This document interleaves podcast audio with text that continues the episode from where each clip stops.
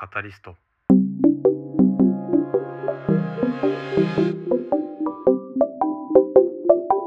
考のハンマー投げラジオ。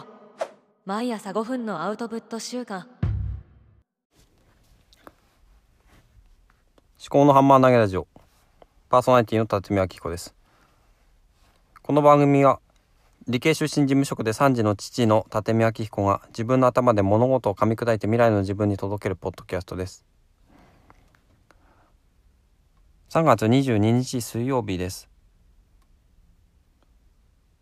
何の話をしようかなっていうのはいつも考えてたり考えてなかったりまちまちなんですよね。で私正直何をしたいのかっていうのはよく分かってないんですよね。このこのポッドキャストで何をしたいのか。いつも考えてるんですけど考えすぎなんだと思うんですよね。だから何も考えないでただマイクをまあスマホですけども iPhone をオンにしてアプリを立ち上げて録音ボタンを押してその時になんか喋ろうかなって思ったことを喋ればいいのかなと思うんですけど話がまとまる時とまとまらない時がある。そういう時ってまとまる時はいいんですけどまとまらない時自分何話してんだろうって思うんですけどそれも含めて、今の自分なんですよね。今の自分をとにかくまあ保存してみると。いうまあそもそも目的そういう目的もあったので それでいいのかなと思います。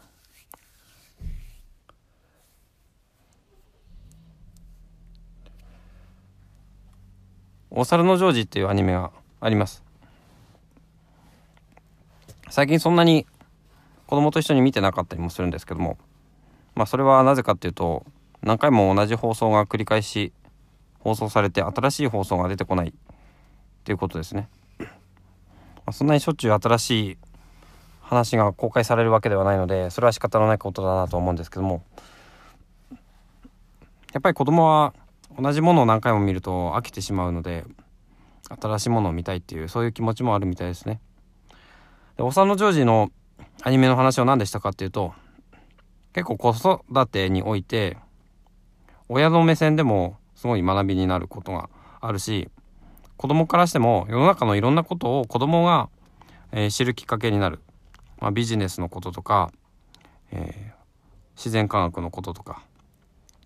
文化的なこととかそういったことを知るきっかけになるんですね。だからそれをどの話にどの、学びがあったのかっていうのをまとめていきたいなと思ってハテナブログを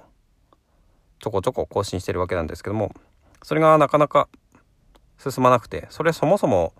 どこに向かっていこうかなっていうのを考えてるんですよね。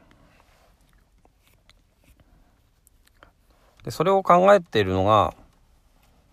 もう一つのポッドキャストでお産のジョージ研究室のポッドキャストがあるんですがそちらの方でまあ今日の話なんていうのはね語るべきことなのかもしれないですけどもまあそれはそれこれはこれでうんそっちのポッドキャストはもうちょっとこうお産のジョージの学びについてアウトプットする形にしていきたいなと思うんですね。でこちらの思考のハンマー投げラジオは私自身のこう全体的な現在今何を考えてるかっていうところを記録しておくという目的でありますので、まあ、こういう何ですかねまあ生煮えの考えとかを話をしてもいいのかなと思います。で最終的に本にしたいっていう思いも少しあったりしたんですけど本にするとなると多分今お佐野ジョージの解説本っていうのは全然出版されてないのを見ると 多分著作権の問題とかがあるのかなと思っているんですよね。で商業的にそのお佐野ジョージっていう名前を利用するとなると結構まあ、ハードルがあるのかなと思います。まあその前にとりあえずまあブログで学びを更新しつつあとは、まあ、ノートの方でちょっと自分なりに学びを体系化するようなそういう記事を書こうかなと思ってるんですよね。ブログでデータベースを作りそれをもとにノートの方でうんなんだろうな体系化したものを作ろうかなというふうに思ってるわけですね。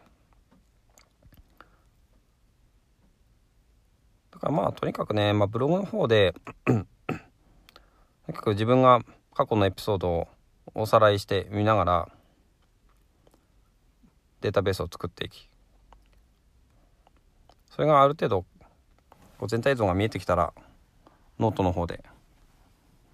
こう学び別にやっていこうかなと思うんですけどその学びの内容っていうのが多分まあ子育てまあ親目線で子供だけじゃなくてまあ大人もね学べることは多いんですけど 一般教養的なところとか。